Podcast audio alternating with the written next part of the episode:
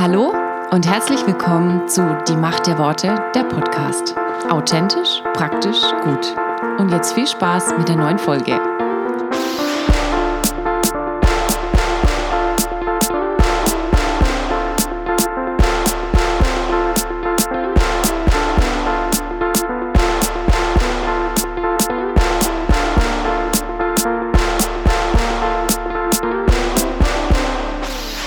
Hey, bevor wir anfangen, würde ich dich bitten, uns 5 Sterne bei iTunes zu geben oder einen Daumen hoch bei YouTube oder sonst wo und zu teilen, damit auch andere von diesem Podcast erfahren. Heute haben wir Tim bei uns neu in Dein Wort. Er spricht über den neuen Bund und Identität.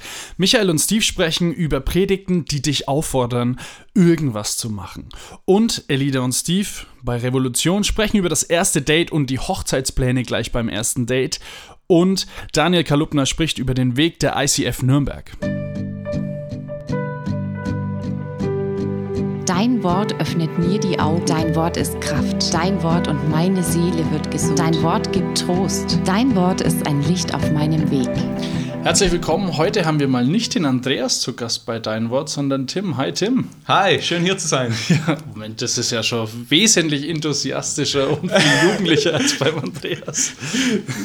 Ich, mir wird in meiner Gemeinde immer wieder erzählt, dass ich mich nicht als Jugendlicher bezeichnen darf, weil ich mittlerweile schon Erwachsener bin. Ja? Obwohl ich eigentlich immer ganz sage, ich bin Jugendlicher. Wir Jugendliche, sage ich immer. Okay.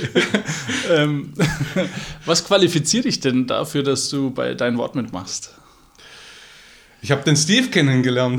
Dein Glück. ja. Also du hast eine Ausbildung, äh, Theologiestudium?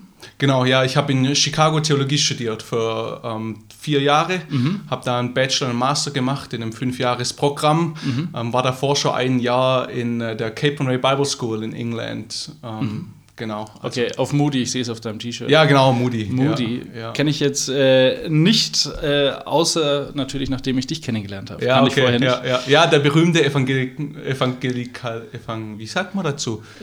Ja, Evangelist. Evangelist, genau. Evangelist. Evangelist, ja, ich muss immer ein bisschen äh, aus dem Englischen übersetzen noch. Ähm, D.L. Moody mhm. hat die Schule damals gegründet. Okay. Und ja, genau, das ist so eine der Schulen in den USA, die sehr, sehr viele Missionare in die ganze Welt schickt. Mhm. Und ich bin eben einer von denen, wenn man so will. Dafür redest du sehr gut Deutsch. Dankeschön. Sehr schönen schwäbischen Akzent.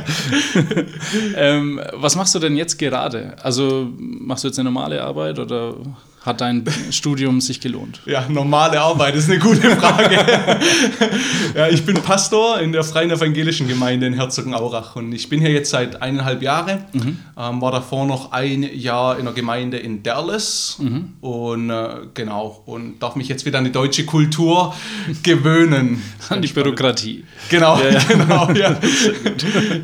okay, ähm, noch ganz kurz, wenn jemand dich besuchen will in Herzogenaurach, wo ist denn die Gemeinde und um wie viel Uhr ist so ungefähr der Gottesdienst? Wir feiern unsere Gottesdienste um 10.30 Uhr im Vereinshaus mittlerweile. Wir sind umgezogen vor circa acht Monaten. Vereinshaus, ein relativ großes Gebäude. Wir haben einfach gesagt, wir wollen Platz schaffen für neue Personen, dass mhm. sie auch ähm, zu unseren Gottesdiensten kommen können, öffentlich ähm, und sehr, sehr schön. Also wir treffen uns im Vereinshaus 10.30 Uhr in Herzogenaurach. Okay, cool. Dann sehen wir uns irgendwann bestimmt einmal da. Gut, wir haben, äh, oder du hast dir das Thema neuer Bund ausgesucht. Mhm. Ähm, jetzt für einen Nichtchristen ist neuer Bund, alter Bund eigentlich nicht wirklich aussagekräftig. Also vielleicht denkt man da an die ans Bundesland, Bund oder sowas. Mhm. Ähm, wir kommen da während den nächsten Folgen drauf, aber sag mir mal, warum du neuer Bund dir ausgesucht hast. Mhm. Ja, ist ganz interessant. Also ähm, in meinem Studium in Chicago, ja, man, man lernt so eine weit, weite ähm, Bandbreite von Themen. Und äh, ich weiß noch genau, als wir unser systematisches Theologiebuch durchgelesen haben, 1000 Seiten oder so, Wayne Grudem und mhm. ähm, ich, es gab einige äh, Kapitel, die haben mich sehr interessiert mhm. und äh, ich habe da wirklich studiert und gelesen, dann noch extra Bücher dazu gelesen und es gab einige Kapitel, die musste ich halt lesen für Studium, das heißt, ich habe da einmal schnell durchgeblättert mhm. ähm, und dann einfach weitergemacht und ich muss sagen, ähm, der neue Bund und was damit zusammenhängt, ist eins der Sachen, da habe ich einfach ganz schnell drüber geblättert, weil ich habe gedacht, ja, neuer Bund und Einheit mit Jesus, Jesus ist in uns, wir sind in Jesus. Das mhm. ist ja alles, ja, okay, ähm, ist ja alles klar. Mhm. Ähm, da brauche ich eigentlich nicht so viel mehr drüber wissen. Und ich habe das einfach alles übersprungen. Und ich muss sagen, während meinem ganzen Studium habe ich mich nie wirklich intensiv damit beschäftigt. Mhm. Ähm, ich bin dann in die Gemeinde in Dallas gekommen. Also es ist eine große Gemeinde, 4000 Gottesdienstbesucher, ganz spannend. Und als ich mich da beworben habe, haben sie mir eine ganz interessante Frage gestellt. Sie haben gefragt, Tim, würdest du sagen, wir als Christen sind Sünder, die durch Gnade gerettet sind, mhm. oder Heilige, die manchmal sündigen. Okay. In, interessante Frage, oder? Und ähm, ich habe ich hab genau gewusst, wie ich die Frage beantworte. Ich sage ganz klar, wir sind Sünder, die durch Gnade gerettet sind. Mhm. Also, wer bin ich? Ich, Tim, ich bin Sünder, aber ich bin durch Gnade gerettet. Mhm. Ähm, und äh, ich habe dann gemerkt, dass das nicht die Antwort ist, die ähm, diese Gemeinde in Dallas geben würde. Okay. Und äh, der Grund warum ist, weil sie sich sehr, sehr viel und sehr intensiv mit dem neuen Bund beschäftigen. Mhm. Und ich habe in äh, der Zeit, als ich dann in die Gemeinde gekommen bin, ähm, ich habe mir schwer getan, als typischer Deutscher, sage ich mal, auch mit ähm, typischer deutscher Theologie aufgewachsen ein Stück weit. Mhm. Ähm, ich, ja, ich, ich habe mich da drin auch irgendwie gesund, ich habe mich wohl gefühlt in dieser schlechten, in, ja, ich bin halt ein schlechter Sünder, ich bin halt so ein ganz schlechter Mensch. Und ich habe dann angefangen in Bent Tree, in dieser Gemeinde, mhm. eben Bücher zu lesen, mehr und mehr über den neuen Bund, der auf diese Themen eingeht. Wer bin ich eigentlich ähm, als Christ und mhm. was ist meine Identität? Und ich muss ganz ehrlich sagen, ich habe manche Bücher gelesen. Ähm, ich habe angefangen mit einem Buch von Andrew Farley. Mhm. Ähm, das Buch heißt Naked Gospel. Gospel, mhm. Also die, das nackte Evangelium, gibt es auch auf Deutsch übrigens. Und das Buch hat mich so aufgeregt. Also ich habe das Buch gelesen und ich war stinksauer. Ja. Und mit jeder Seite, die ich gelesen habe, wurde ich saurer und saurer. Und also habe das echt öfters mal wieder in die Ecke geschmissen, weil ich habe gesagt, es kann doch nicht sein, dass jemand solche Aussagen macht über das Evangelium. Mhm. Weil es einfach ähm, so gegen den Strich ging, was ich gelernt habe. Zum einen in der Gemeinde, in der ich aufgewachsen bin, mhm. zum anderen aber auch in Moody. Ähm, und ich merke jetzt für mich mehr und mehr, ich weiß, es ist ein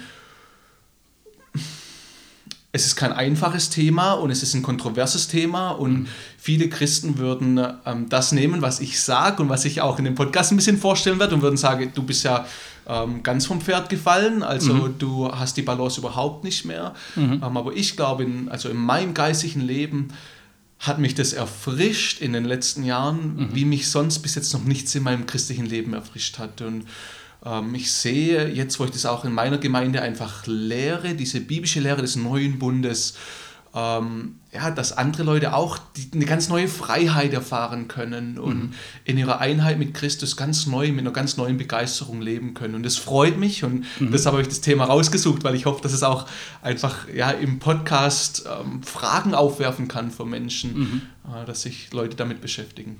Okay, das heißt, ähm, wenn wir Glück haben, sind wir am Ende dieser ähm, Reihe äh, von Sündern zu Heiligen geworden? Genau, ja. So.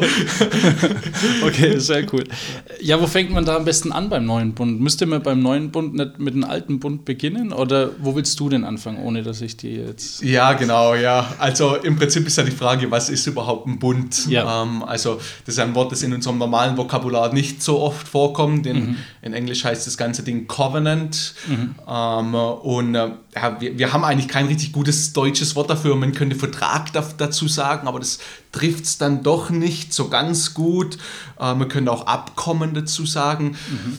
Also wenn wir durch die Bibel gucken, dann ähm, gibt es verschiedene Arten von Bünden. Mhm. Ähm, es heißt es Bünde oder Ich glaube Bündnisse. Bündnisse, genau. Ja, okay, okay. Du bist ja kein Franke. Nee, ich, ich bin Schwabe mit Englisch angetatschte Katastrophe.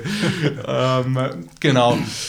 Und ähm, also es gibt auch verschiedene Theologen, die eine verschiedene Anzahl von Bündnissen vorschlagen. Mhm. Es gibt Theologen zum Beispiel, die sagen, das erste Bündnis ähm, war schon im Garten Eden mit Adam und Eva, als Gott sagt, ähm, hey, ihr dürft nicht von äh, diesem Baum essen, ihr dürft aber von mhm. allen anderen Bäumen essen. Mhm. Ähm, also da ist ja im Prinzip so, so, so eine Art Vertrag, ein Abkommen gemacht worden. Ihr, ihr dürft leben, ihr mhm. dürft in diesem Garten alles haben, aber hier ist das eine, das ihr machen müsst, ihr dürft nicht von diesem essen. Okay. Ähm, und ein, ein, ein anderes Bündnis, das dann kommt, das man auch sagt, ist, ähm, nach dem Garten Eden, nachdem sie also diese Frucht gegessen haben und nicht mehr in Einheit mit Gott gelebt hat, haben, mhm. ähm, hat Gott gesprochen zu Adam und Eva und hat gesagt, ähm, ich werde von der Schlange den Kopf zertreten, ja, mhm. ähm, also der euer, euer Samen.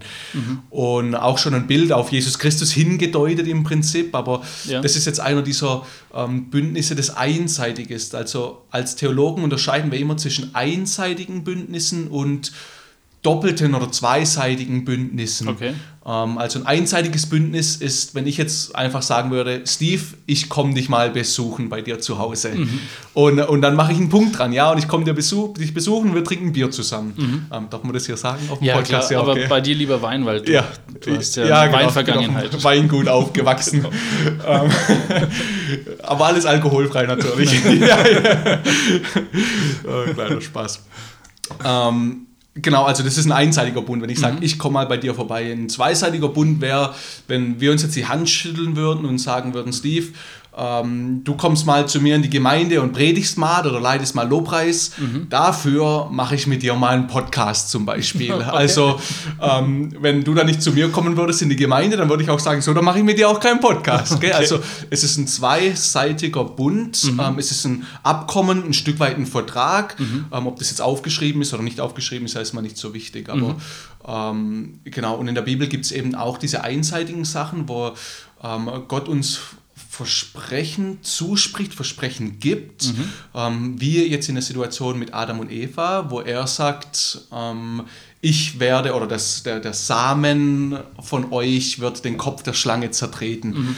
Ähm, da ist keine Bedingung dran gebunden. Der sagt nicht, das wird passieren, wenn. Ja. Ähm, also es ist einseitig. Aber dann gibt es eben auch zweiseitige Bündnisse und äh, das beste Beispiel dafür ist das Bündnis, das Gott mit Mose geschlossen hat. Mhm. Also, und das ist, was wir als Theologen de, diesen alten Bund nennen. Also mhm. das ist der Bund, den Gott mit Mose und dadurch mit dem Volk Israel ähm, geschlossen hat.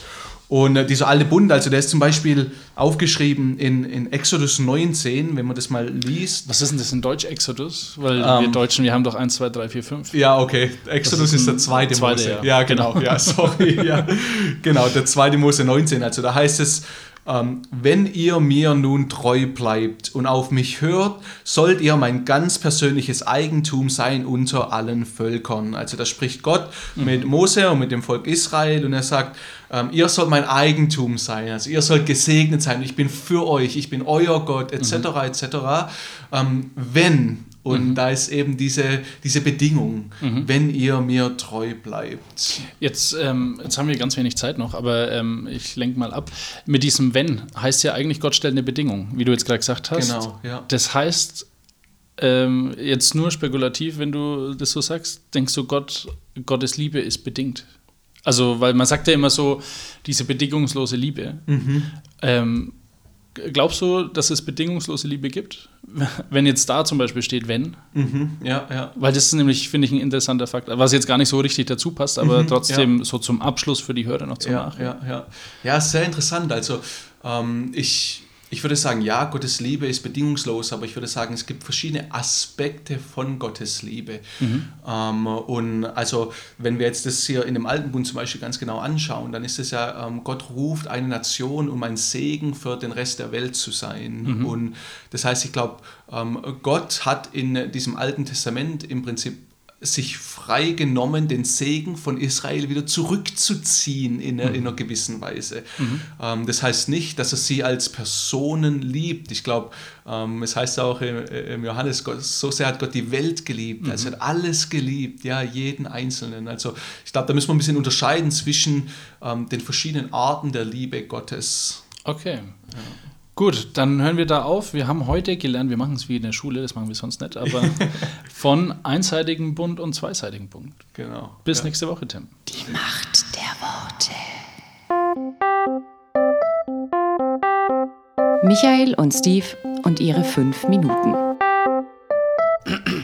Mensch, Michi, letzte Woche haben wir uns doch unterhalten über Prediger. Ja. Nee, Ausreden war es eigentlich.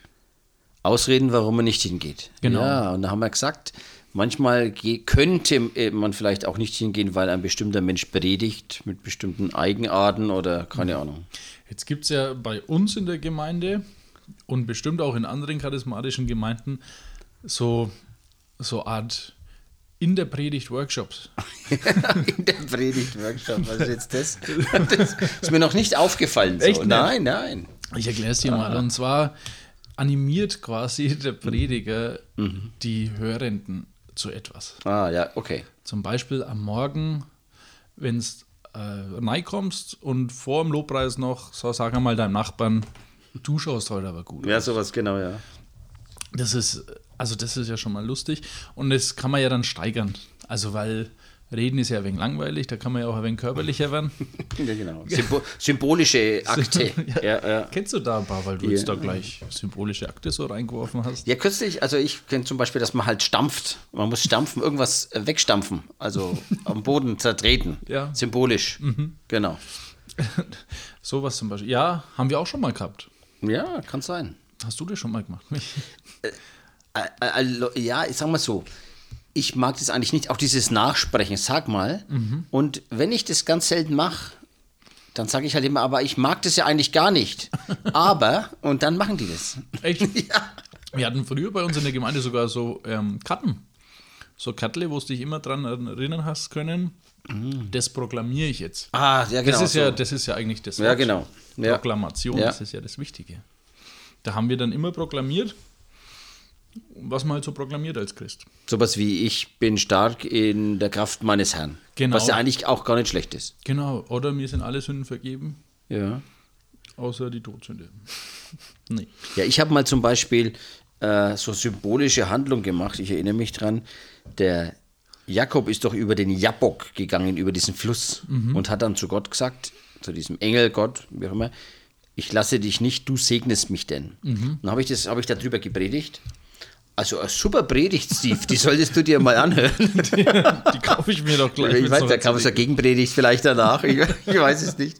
Auf alle Fälle habe ich da so eine lange Müllsackrolle gekauft, blau natürlich. Und dann sollten die Leute symbolisch da drüber steigen. Und das haben echt viele gemacht. Und das hat auch, also eine Schwester im Herrn, hat da eine tolles äh, Lebensgeschichte dann dazu erzählt im Nachhinein. Und kurz darauf war ich woanders eingeladen, habe mir gedacht, die Predigt, die predige ich doch dort. Habe meinen Müllsack wieder zusammengerollt und ah, Jabok und so, habe das ausgerollt. Und alle haben mich angeschaut, ja, was hat jetzt der da? Und es war halt so, kein einziger ist da irgendwie vorgegangen oder drüber gestiegen oder irgendwas. Also es war, ich glaube, die fanden das, äh, die fanden solche Sachen doof. Ja, Ich habe auch gemerkt, mit unserer Gemeinde kann man es ja machen. Das kann Also, sein. Das kann sein. Da kann ja kommen, wer will. machen alles mit. Also wir haben ja, wa- was auch noch so ein wenig was Lustiges ist, sind so Feuer- oder Liebestunnel. Naja. Das ist ja auch ein wenig was Symbolisches. Ja. Und da ist dann quasi, das ist ein wenig wie eine Polonaise. ja, okay. So ein christliche hinten spielt das Lobpreisteam noch ein Anbetungslied. ja. Und dann hält man sich da quasi ein wenig wie bei der Polonaise fest Mhm. und läuft dann durch, wie sagt man das? Da machen dann halt Leute Wird rechts man gesegnet halt. ein ja. Tunnel. Ja. Und dann ist man da gesehen. Das ist, Mhm. finde ich auch. Bei mir ist immer blöd, ich bin recht groß. Ah, okay. Da schafft halt keiner hier, der Mhm. Nachbar rechts und links, können die Hände nicht zusammenhalten, wenn ich durchlaufe. Weißt du, wie es mir da immer geht bei sowas? Die Leute, die mich kennen, die beten irgendwie immer das Gleiche. Und sie kann, die beten immer, ach Gott, danke, dass der Michi so treu ist. Ich kann es nicht hören, ganz oft. Immer treu und treu. Die, der, der, ich warte doch immer drauf, hier Reinhard Bonke, danke, dass der Michael im Stadion predigen wird. Und so, ja, danke, dass er so treu ist, über all die Jahre im Kleinen gedient. das fühlt man sich echt wenig doof. Was, das stimmt, ja. Aber was mir äh, auch mal passiert ist, es gibt ja auch so klei kleine Proklamationen für den Einzelnen. Mhm. Und das habe ich ja mal gemacht, das ist eine ganz lustige Geschichte. Nochmal Indien, war ich ja auf Evangelisation und dann ist man ja so on fire. Ja. Und dann weiß man manchmal nicht, bin ich jetzt on fire, weil ich ich on fire bin oder weil der Heilige Geist oder Gott mich on fire Ja. setzt. Und dann standen wir da auf einer alten Müllhalde mit ganz vielen Leuten rum, ich glaube so 200 Leute.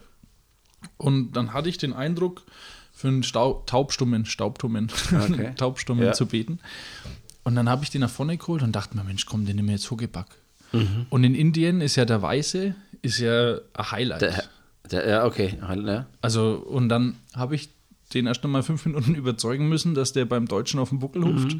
Und habe ich den am Buckel gehabt und bin durch 200 Leute durchgerannt. Also ich bin quasi runter von der Bühne gekupft mit dem. ja. Und dann bin ich durch die 200 Leute durch und Halleluja geschrien und so. Und mein Team, das quasi hinter mir stand und Ja. gewusst hat, das ist der Heilige Geist ja, auf jeden ja. Fall, haben dann alle mitklatscht und geschrien und gefreut und sowas. Und dann war er trotzdem nicht. Ah, schade. Aber das war so ein wenig Wo was man- Lustiges. ja, okay. Wo ich mir dachte, wenn ich es jetzt nicht mache, wem erzähle ich die lustigste Geschichte meines Lebens? Ja. Macht der Worte. Revolution. Weil Liebe dir das Herz verdreht. So, wir erzählen jetzt äh, die kommenden Folgen ein bisschen so über unsere Story, Elidas und meine Story. Elida ist meine Frau, die aus den Färöerinseln kommt. Wir haben sie in Schweden kennengelernt.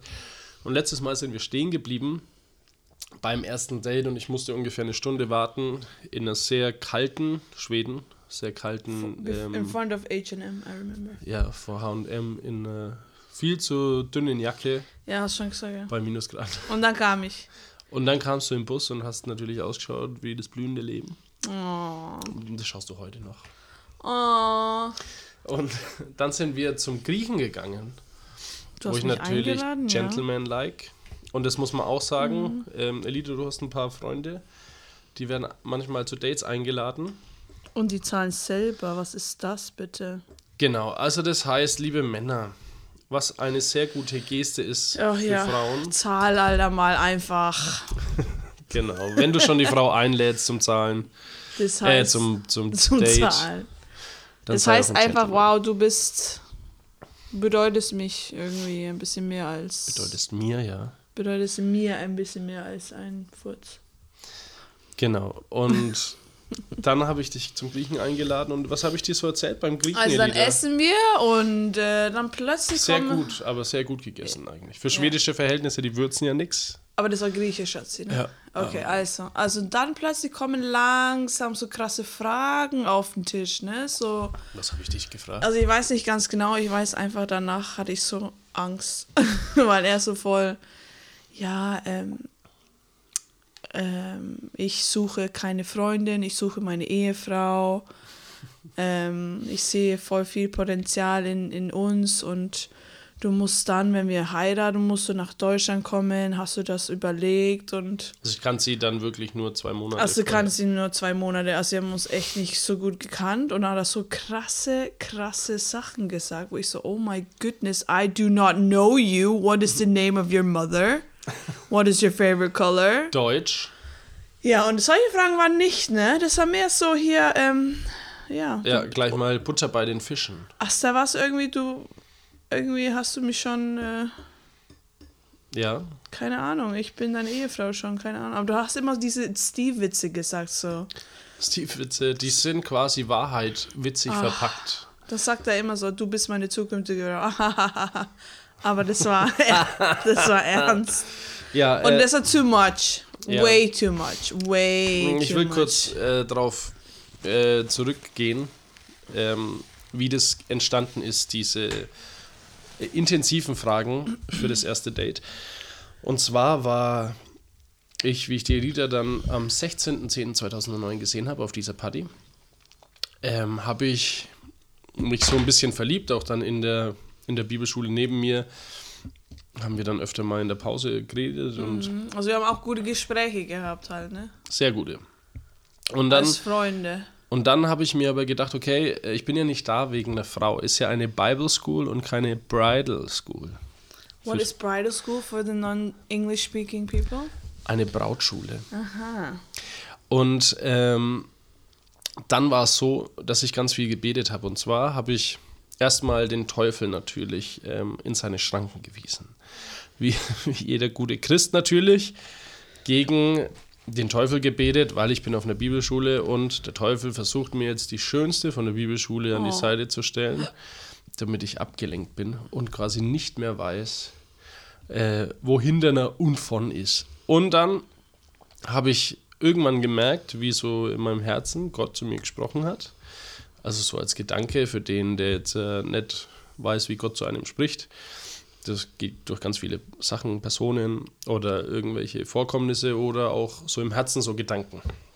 Und dann habe ich gemerkt, wie ich erstmal äh, so den Satz hatte, halt den Mund und bete es nicht. Gut, dann äh, habe ich natürlich nicht gewusst, was ich sonst beten soll, also habe ich mich in die Bibel aufgemacht und habe Matthäus 7, Vers 7, das heißt Frage, äh, klopfe, Klopfe. und knock, ask, seek und suche.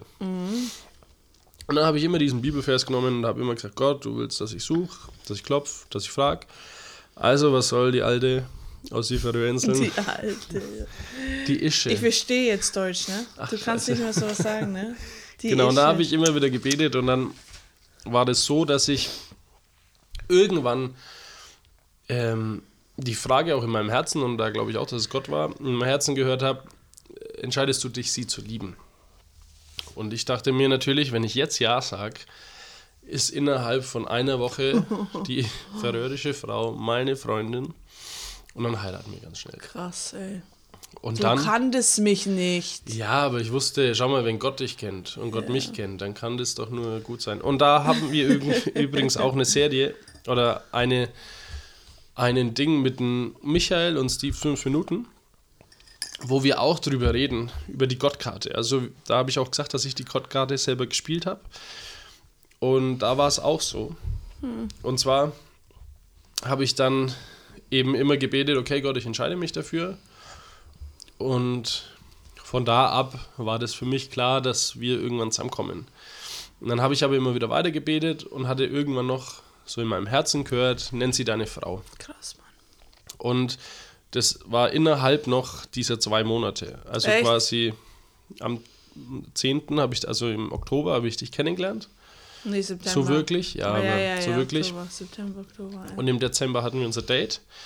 Und in dieser Zeit dazwischen wusste ich zum einen, ich entscheide mich, dich zu lieben und zum anderen, dass ich dich meine Frau nenne. Krass. Aber du hast mich wirklich gekannt im Oktober, eigentlich nicht. Ja, was halt ein sexy Buddy einfach ausmacht. Schatzi. oh my god. But you didn't know me in Oktober. Nee, ich kann Das dich haben wir nicht. doch mit der Ehe festgestellt. Wir haben uns nicht so. Genau. Aber das kommt ja später. Ja, okay. Genau, und dann kam das eben auch zu dieser Aussage, dass die Elida dann beim ersten Date so Fragen beantworten musste, wie zum Beispiel, kannst du dir vorstellen, in Deutschland zu leben? Weil ich ziehe nicht in die Färöerinseln. Ich bleibe in Deutschland. Was habe ich dich noch so gefragt?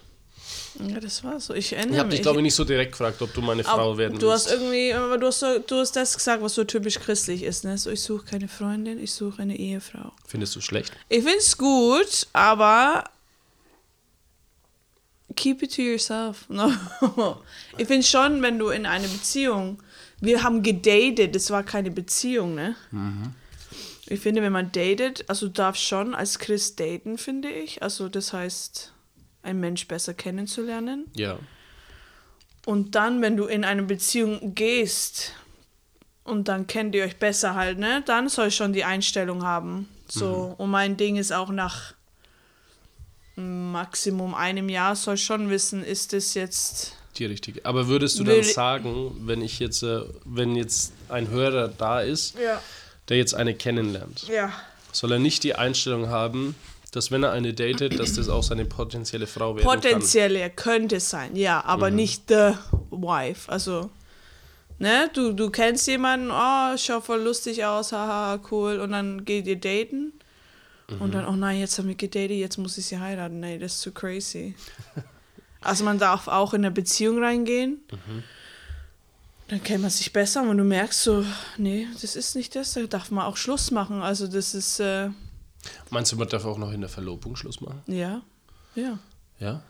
It is a promise, yeah. You say someone, do you want to marry me and this ring, bla bla. Aber wenn du in der Verlobung merkst, ist, also warum soll es dich zwingen halt?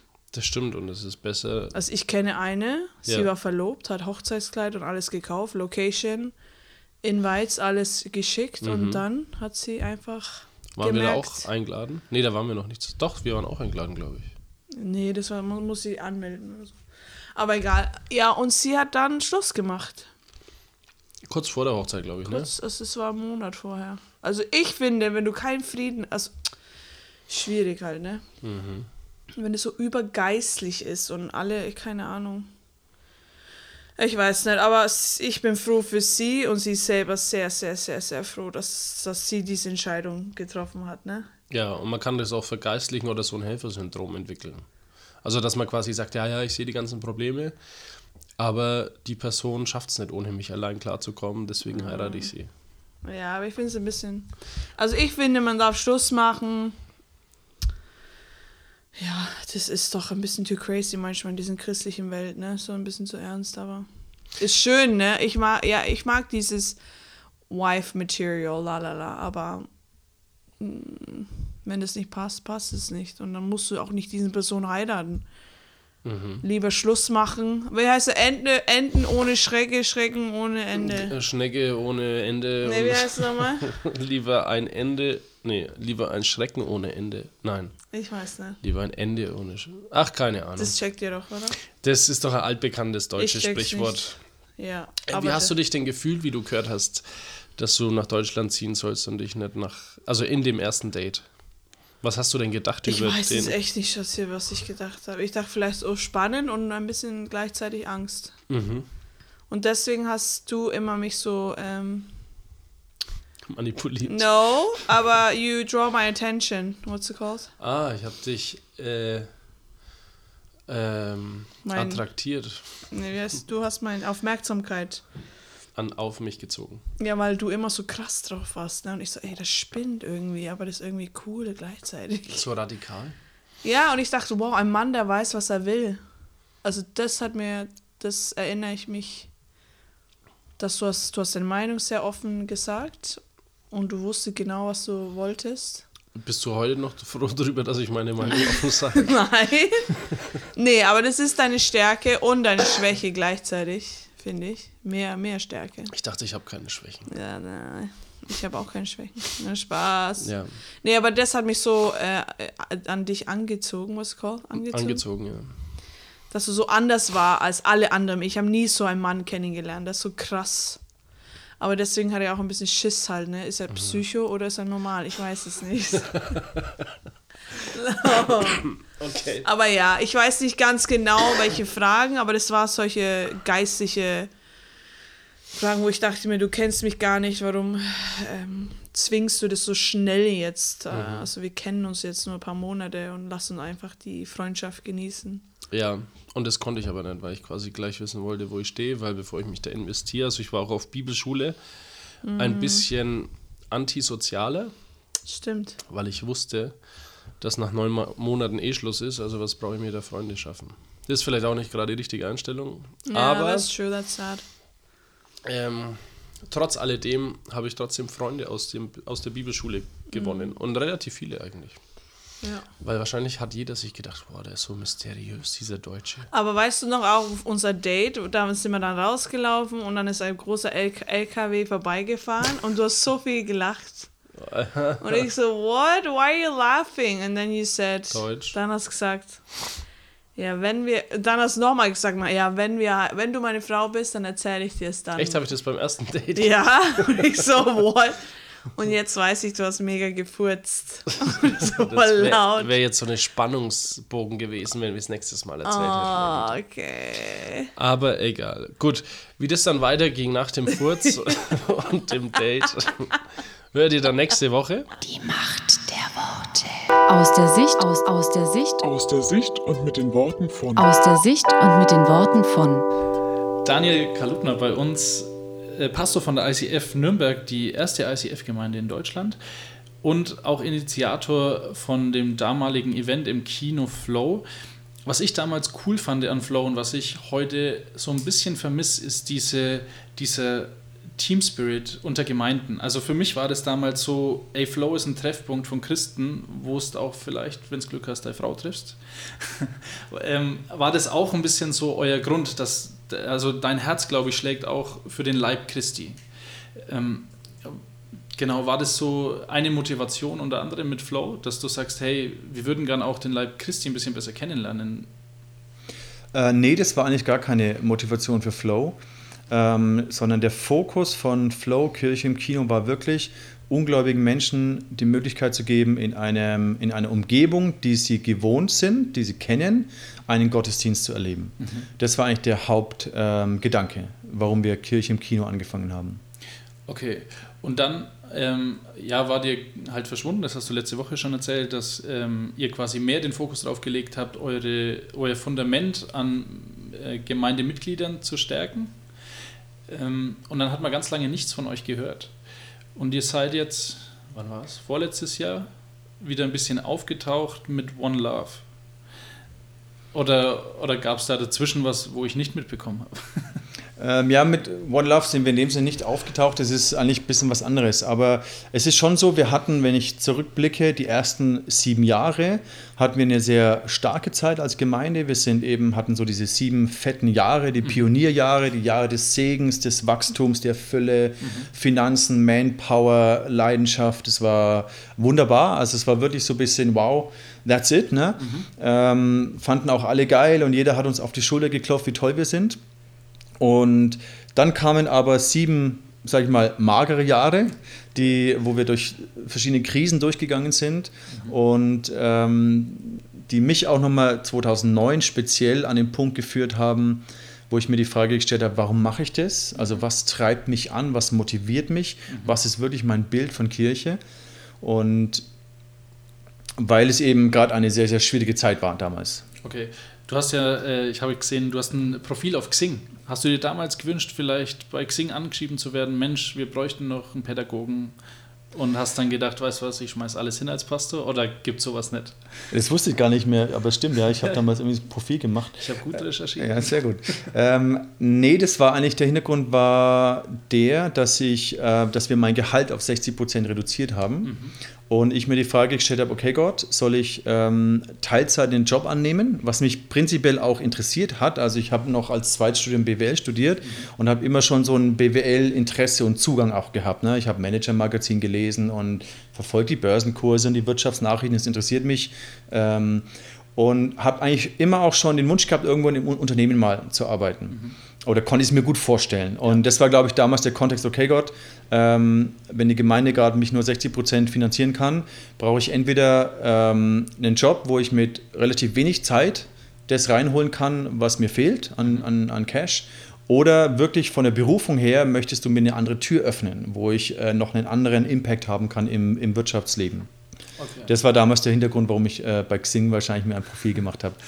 Genau, hat aber dann ähm, hat sich dann so äh, herausgestellt, dass ich über meinen Bruder, äh, über meinen Schwager in der Schweiz, äh, dass ich da etwas machen konnte, Teilzeit mit relativ wenig Zeit, relativ viel Geld reingeholt habe, um mhm. dann uns zu finanzieren. Und ähm, genau. Du hast quasi das Geheimrezept für viel Geld und wenig Zeit. das war einfach ein Segen zu dieser Zeit, äh, ja. dass ich für meinen Schwager zur Schweizer Konditionen ähm, Arbeit machen konnte. Okay. Und ich habe gehört, ich weiß jetzt nicht, ob das zu dieser ähm, sieben Jahre Dürrezeit gehört hat, aber dann kam Awakening Europe.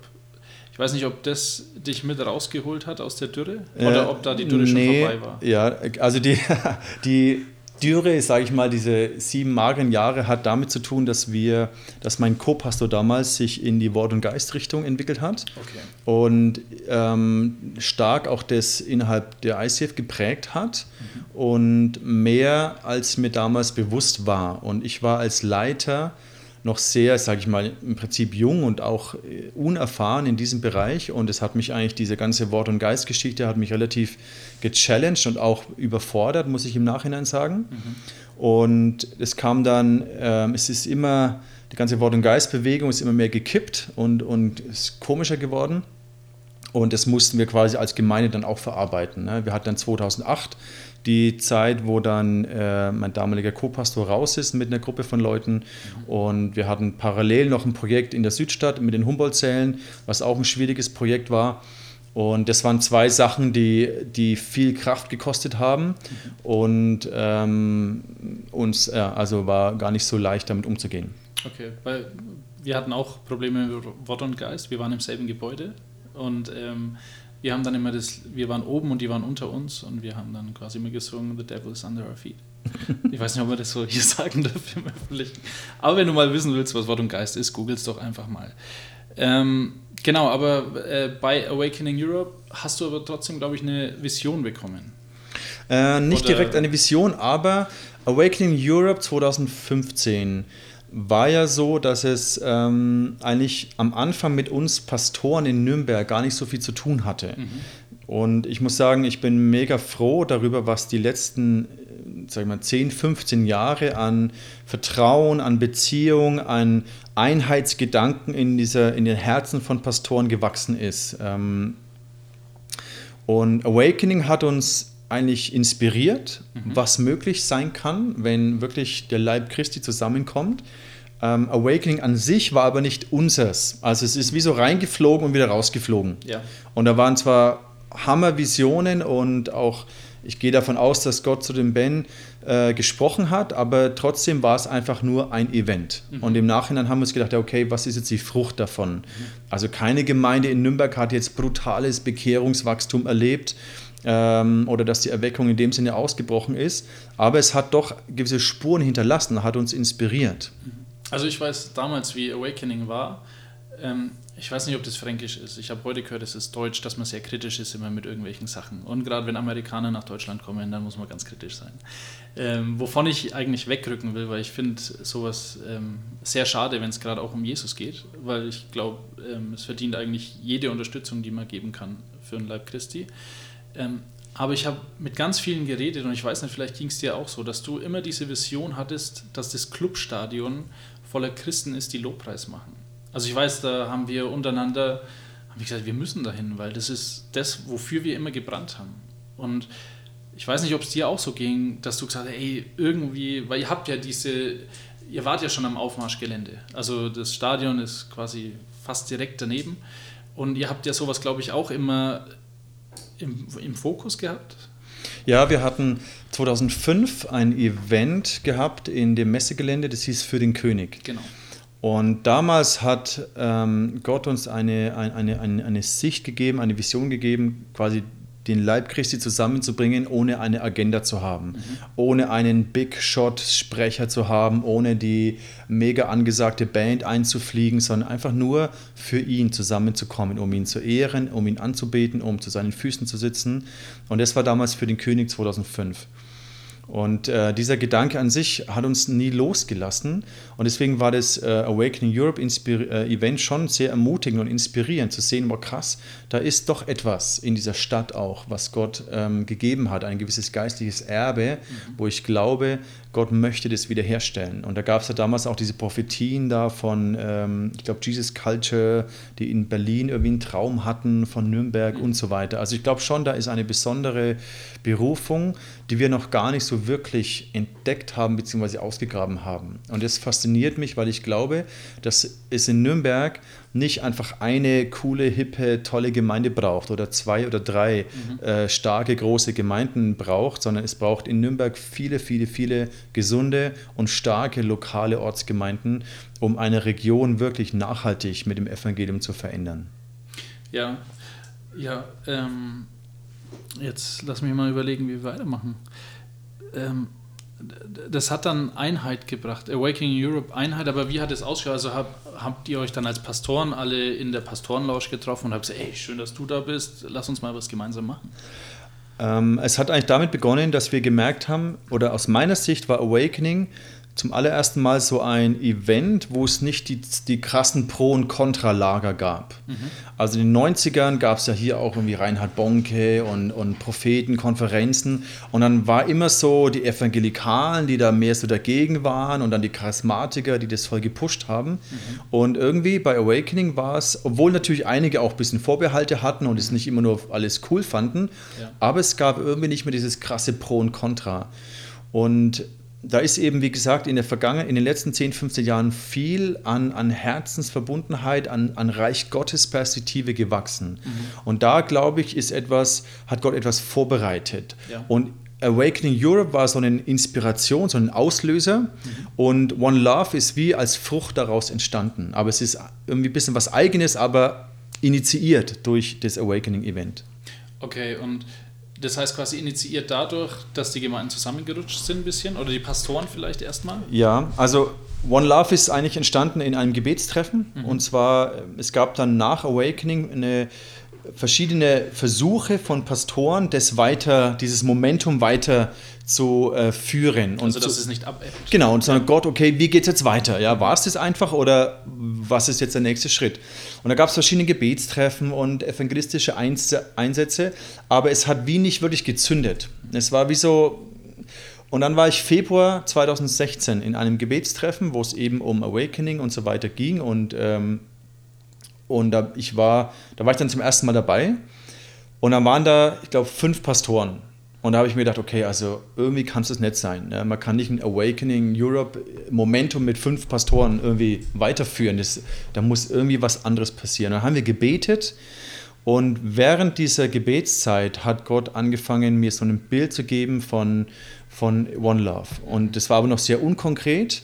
Ich habe das dann so geteilt, so Gedanken geteilt und dann bin ich zurück in mein Office. Das war ein Dienstag, weiß ich noch und habe dann hier in meinem Büro angefangen, irgendwie ICF-Predigten vorzubereiten und plötzlich fängt an, Gott zu mir zu reden und diese One Love-Vision zu konkretisieren. Wie die Vision ist, das hören wir dann nächste Woche. Die Macht der Worte.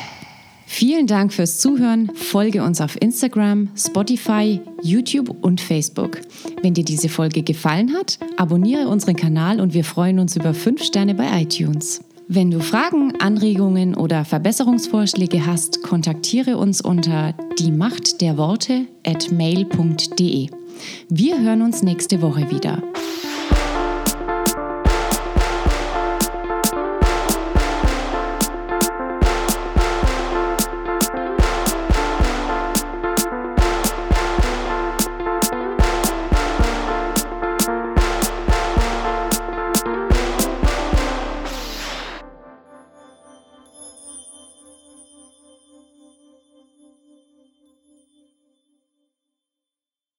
Also die Vision von One Love ist, wie ich gesagt habe, nicht ein Event zu organisieren. Das Event ist nur ein Puzzleteil.